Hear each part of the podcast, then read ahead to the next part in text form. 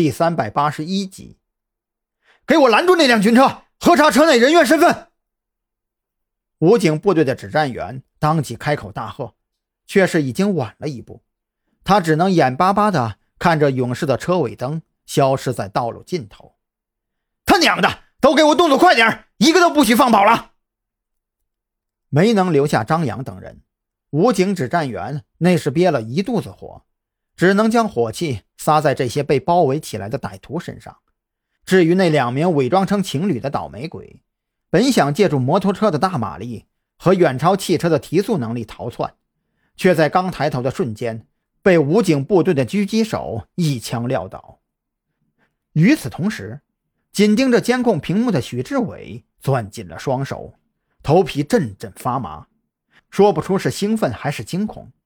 哪怕他是坐在驻地的办公室里，也感到一阵浓郁的杀气。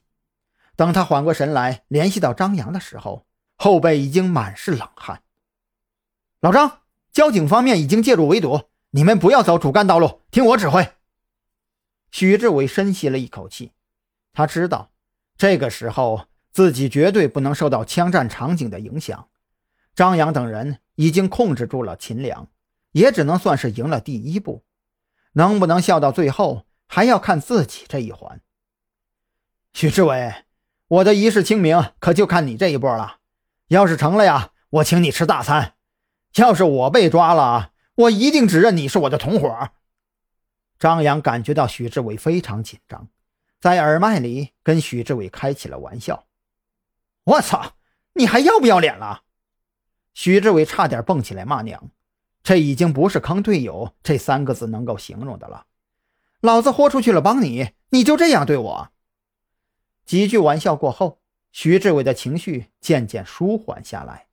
他双手飞快地在键盘上敲击着，一个个路口的监控视频被缩小画框拉到大屏幕上依次排列，交警部门和特警部门的围堵路线逐渐清晰起来。张扬，听好了。前方三百米右侧有一个小岔口，但是路口位置很隐蔽，你一定要听我指挥。许志伟死死地盯着电脑屏幕，左侧是张扬的车速，右侧则是那个路口的距离。一百五十米，一百米，五十米了，准备好。张扬浑身紧绷起来，他根本就看不到右侧的路口，但是他很清楚，这条路继续往前开，绝对有交警阻拦。所有的希望全都寄托在许志伟的身上了。右拐，快快快！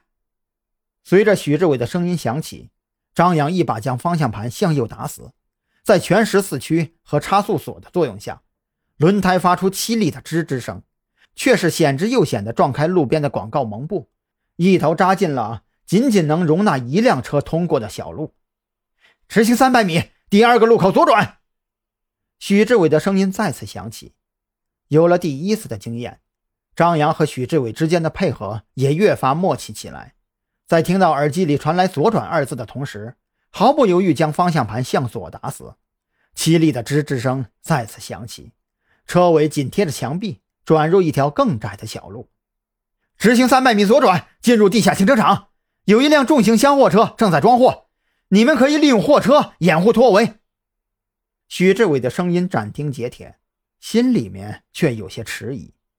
他通过监控的确看到一辆重型箱货正在装货，而且在场的只有司机和一名装卸工。可问题在于，张扬会不会开箱货车呢？如果不会，那该怎么办呢？